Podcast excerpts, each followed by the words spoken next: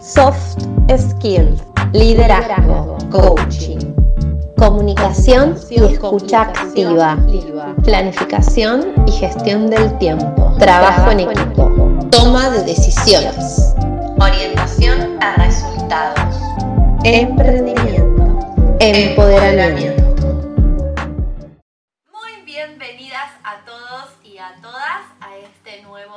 Ciclo de podcast. Ya vamos por el ciclo número 4 y este es nuestro primer episodio. Vamos a estar hablando en este ciclo sobre desarrollo personal, pero todo lo que vayamos a estar conversando juntos aquí nos va a servir no solo para desarrollarnos personalmente, sino también laboralmente. Y hoy vamos a trabajar sobre distorsiones lingüísticas. Si todavía no lo leíste, hace unos días subí a mi blog una experiencia personal sobre las distorsiones lingüísticas, así que te invito a que lo veas y lo leas en mi web. Muy bien, vamos a empezar entonces. El lenguaje dirige nuestros pensamientos y a la vez crea nuestra realidad. La potencia o la limita. La habilidad de usar ese lenguaje correctamente es esencial para la buena comunicación, no solo para la comunicación de un líder, sino también para cualquiera de nosotros en nuestro día a día. Tenemos que tener cuidado con ciertas palabras, como por ejemplo la palabra no. La palabra no es simplemente una palabra, ¿ok? No, no, no existe en la experiencia, realmente no existe en la experiencia. Pero colocar la palabra no delante de otra palabra va a traer a nuestra mente lo que venga después de ella. Por ejemplo, no pienses en el vestido naranja. Seguramente todos ustedes acaban de pensar en un vestido naranja. Además de eso, está considerada una palabra negativa y el cerebro la asimila como tal. La palabra pero niega todo lo antedicho. Por ejemplo, María baila muy bien, pero llega tarde. Es preferible reemplazar la palabra pero por la palabra y. María baila muy bien y llega tarde. El verbo intentar presupone la posibilidad de falla. Decir que lo voy a intentar es negativo, es predisponernos a no hacerlo. Las frases no puedo, no lo logro, presuponen y dan idea de incapacidad personal. Tengo que, debo, necesito, representan una carga. Presuponen que algo externo controla nuestras vidas. En lugar de ello, mejor utilizar quiero, decido o voy. Sustituyamos el condicional sí por el condicional cuando. Por ejemplo, en vez de decir si tengo dinero, viajaré, mejor digamos, cuando tenga dinero, viajaré. Los verbos conjugados en condicional expresan probabilidades, propuestas, dudas o deseos. Mejor reemplacemos los verbos en tiempo presente. El presente es fuerte y es concreto. Lo fundamental palabras que utilices, sino la manera de pensar que ellas reflejan. Vamos a profundizar un poco. Bueno, decir un poco tampoco estaría muy bien porque da a escasez. Así que mejor dicho, vamos a profundizar. Existen palabras que son generalizaciones, como por ejemplo nunca, jamás, todo, nada. Siempre tengo problemas con mi tía, no lo sé. Nunca hago nada bien, nadie me comprende. Cuando tenemos distorsiones lingüísticas, está súper bueno aplicar una técnica que es la técnica de las preguntas de desafío. Por ejemplo, si sos una persona que utiliza este tipo de generalizaciones, podrías, por ejemplo, utilizar algunas preguntas de desafío como siempre, nunca, nadie, siempre tengo problemas con mi mamá, nunca he podido hacer tal cosa, realmente nadie me comprende. Después tenemos otras generalizaciones, como por ejemplo cuando el, sujeto es difuso. No me escuchan, no me entienden. Ahora me van a escuchar. ¿Quién? ¿Quiénes? ¿Quién específicamente no nos escucha? ¿Quién específicamente no nos entiende? ¿Quién queremos que nos escuche? Otras tantas, mejor, más, peor. Esto es mejor para mí. Esto es peor para tal persona. ¿Comparado con qué? Mejor comparado con qué? Peor comparado con qué? Utilicemos estas preguntas desafiantes para acomodar un poquito esas distorsiones lingüísticas. Bueno, ni hablar que tenemos otras tantas como las imprecisiones, como Susana me rechazó. ¿Cómo te rechazó? ¿Dónde te rechazó? ¿Con qué te rechazó? Bueno, malo, verdadero, falso, correcto, incorrecto. Bueno, ¿quién lo dice? ¿Para quién es correcto o incorrecto algo? ¿Quién dice que los hombres no lloran? ¿Quién dice que las mujeres tienen que encargarse de todos los quehaceres de la casa. Especifiquemos, especifiquemos qué es lo que queremos decir. Otras más, tengo, puedo, debo, ni hablar todas aquellas que usamos para adivinar, ¿no? Yo sé lo que estás pensando. No te lo dije porque estoy segura que tal cosa. La verdad es que cómo podemos saber lo que está pensando el otro o hasta qué punto realmente creemos conocer a la otra persona o a nosotros mismos. Después tenemos otras distorsiones lingüísticas que son limitantes, ambiguas, de poca resistencia, inconsistentes, pero después hay otras que también son clarificadoras y potenciadoras.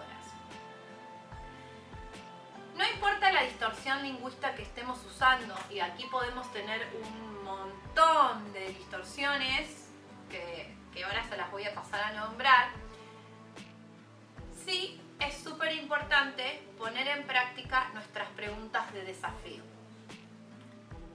Por algo tenemos dos oídos y una boca. y estos dos oídos no son solamente para escuchar el afuera, sino también para escuchar el adentro.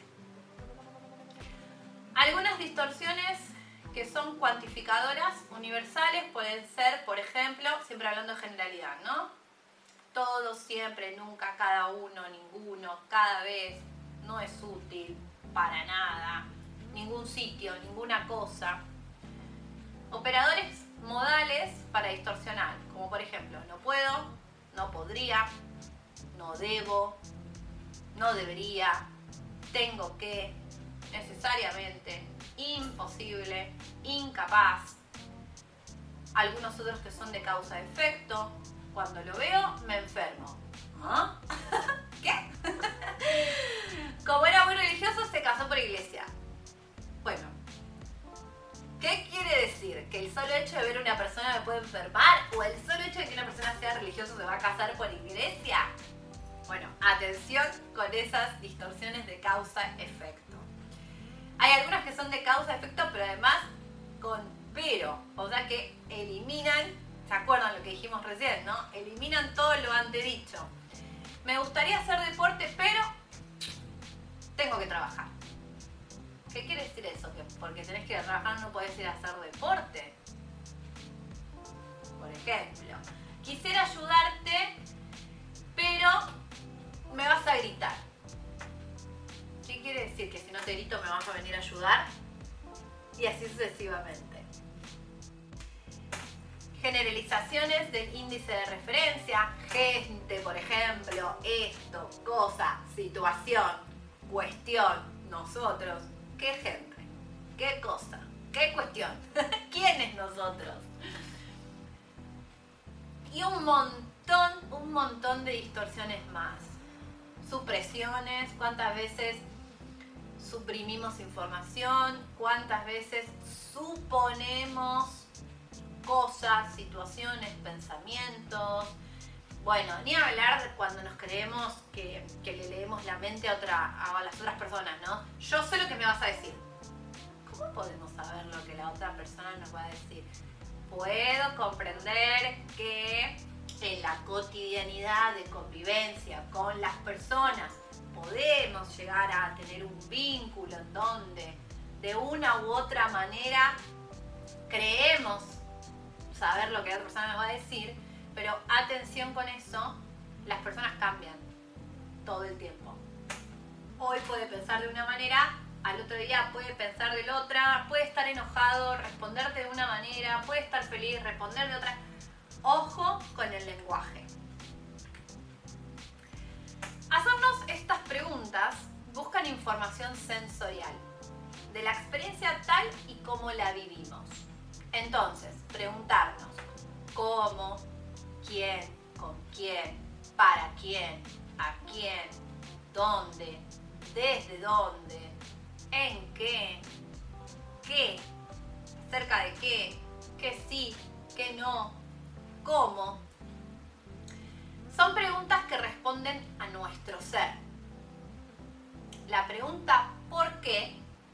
en verdad nos conduce a respuestas relacionadas con creencias que en verdad queremos evitar. Mejor amigarse con el para qué, que nos remite a introspección. El por qué es reactivo y el para qué es introspectivo. Antes de hablar, mejor pensar. Los seres humanos vivimos y nos relacionamos en y desde el lenguaje. Contamos con seis actos del habla o actos lingüísticos para comunicarnos y además coordinar nuestras acciones. Y esto se caracteriza por tres cualidades.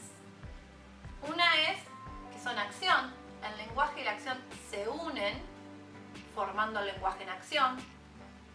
Por el otro lado, son universales, no importa la religión, el continente, la cultura, la raza, la edad, los seres humanos usamos estos seis actos lingüísticos para comunicarnos, que son afirmaciones, declaraciones, juicios, promesas, peticiones con sus respectivas declaraciones de aceptación, ofertas con sus respectivas declaraciones de aceptación. Y número tres, tienen un compromiso implícito. Y atención con esto que es súper importante. Cada vez que emitimos un acto lingüístico, nos estamos comprometiendo con aquello que decimos. No importa si no nos estamos dando cuenta de lo que estamos diciendo. El compromiso está implícito. Por eso le damos tanta importancia al lenguaje porque cada vez que abrimos la boca y decimos algo, nos estamos comprometiendo con ese alguien, con ese algo.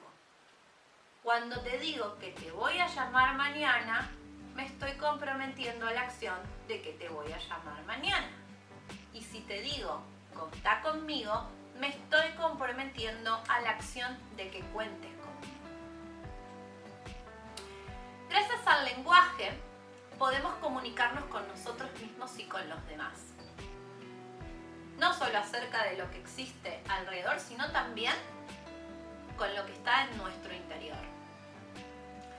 El lenguaje es cognitivo y las distinciones que tenemos de él y con él dependerán de nuestro modelo mental, nuestros conocimientos, nuestras culturas, nuestras creencias, los paradigmas en los cuales hayamos vivido o estemos viviendo. Todo que hacer del ser humano ocurre con el conversar. Y todas las actividades humanas se dan por un sistema de conversación. Muchas veces me preguntan qué es exactamente lo que hago en mi trabajo y mi respuesta la verdad es hablar. Yo hablo todo el tiempo. Pero no como pérdida de tiempo, sino como un generador. Mi trabajo es hablar, pero a través del habla yo genero cosas. Buenas, malas, para mí, para todos, pero genero cosas. El management o la gestión justamente se dice que es el arte de coordinar personas, acciones y otros recursos para lograr objetivos en una organización. La verdad es que la responsabilidad del gestor, del gerente, del líder, va mucho más allá de sus competencias profesionales. Lo cierto es que necesita de, sus habilidades blandas. Ya lo trabajamos en el ciclo anterior. ¿Y cuán es importante la interacción con las personas que están siendo parte de su equipo. ¿Y cómo se logra eso? A través del lenguaje y la buena comunicación. Entonces, estos líderes utilizan gran parte de su jornada laboral en lo que son coordinación de acciones entre personas y equipos. Lleva esta tarea? Como te dije recién, del lenguaje, de la comunicación, de la comunicación de sus expresiones, de la comunicación en forma oral, la forma escrita, corporal. Bueno, ni a hablar cuando implementamos herramientas como el teléfono, el correo electrónico, las videoconferencias, las redes sociales. Todo es un canal de comunicación y expresión del lenguaje. Siempre tenemos que ser muy cuidadosos cuando utilizamos nuestras palabras para con los demás, pero también para con nosotros. Hablar es actuar. A través del lenguaje pedimos, prometemos, expresamos ideas, opiniones, presentamos propuestas, proyectos, tomamos decisiones, definimos acciones, coordinamos esas acciones, pero sobre todo estamos construyendo o destruyendo. El lenguaje es generador y transformador, pero también puede ser destructor. El lenguaje te abre o te cierra posibilidades. Muchas de nuestras realidades del presente fueron pensamientos considerados como imposibles en el pasado. Habitamos en el lenguaje. Los seres humanos somos seres lingüísticos. Todo lo que somos y hacemos se realiza a través del lenguaje. Es a través de él que le damos sentido a nuestra experiencia. Nietzsche decía que el lenguaje es una prisión de la cual no podemos escapar. Y también es bien conocida la sentencia de Heidegger, el lenguaje es la casa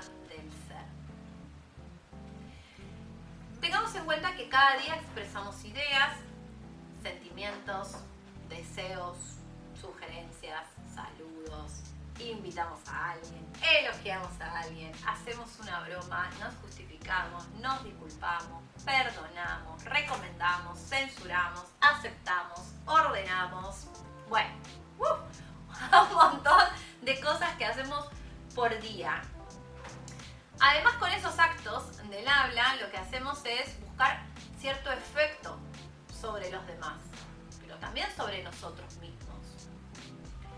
Muchas veces queremos persuadirlos, queremos disuadirlos, queremos motivarlos, queremos inspirarlos, instruirlos. Y cada vez que hacemos esto, cada vez que tenemos estos distintos tipos de habla, nos comprometemos. Vuelvo a insistir en que cada vez que emitimos un lenguaje, corporal o oral u oral, nos comprometemos. Así que de alguna manera percibimos que nuestras palabras tienen eficiencia y que tienen un peso que puede modificar o no nuestro andar o el de los demás. Por ello la filosofía del lenguaje sostiene que este no solo nos permite hablar sobre cosas, sino que además crea realidades, hace que las cosas sucedan o no sucedan. Y la forma en que lo externo existe para nosotros también es un lenguaje. El lenguaje es acción, porque no solamente hablamos de las cosas, sino que al hablar alteramos el curso de los acontecimientos. Hacemos que sucedan o no sucedan las cosas y además establecemos relaciones. Decidimos la forma en que somos vistos por los demás. Pero también nuestra identidad es un fenómeno lingüístico. Nuestra manera de comunicarnos es nuestra identidad. Las personas primero nos conocen por nuestro lenguaje. Tengamos una actitud de éxito. Lo que decimos, lo que no decimos, lo que nos decimos o les decimos a los demás muestra nuestro pasado, marca nuestro presente y forja nuestro futuro. Cada palabra con el sentido que le queremos poner nos va a servir como guía. Si yo me digo no puedo, es porque creo que soy incapaz de hacerlo. Si yo me digo sí puedo, seguramente voy a encontrar la manera de hacerlo. Nuestro lenguaje demuestra responsabilidad y tomar la responsabilidad de nuestro lenguaje es tomar la responsabilidad de nuestra propia vida. Y voy a finalizar este episodio parafraseando el siguiente texto de Leader Coach que dice, una vez que asumimos la responsabilidad de todo lo que nos sucede en la vida, sentamos unas bases lo suficientemente sólidas como para que el éxito se manifieste en nuestras vidas, como consecuencia natural de obrar en armonía y comenzar a transitar el camino de la excelencia. Así que recordad que antes de hablar te puedes hacer un montón de preguntas, desafíos para que tu comunicación sea lo más asertiva posible. Y si tuviera que recomendar, siempre primero la escucha activa y luego la comunicación asertiva. Tenemos dos oídos para escuchar y una boca para hablar. Muchas gracias, nos vemos y nos escuchamos en el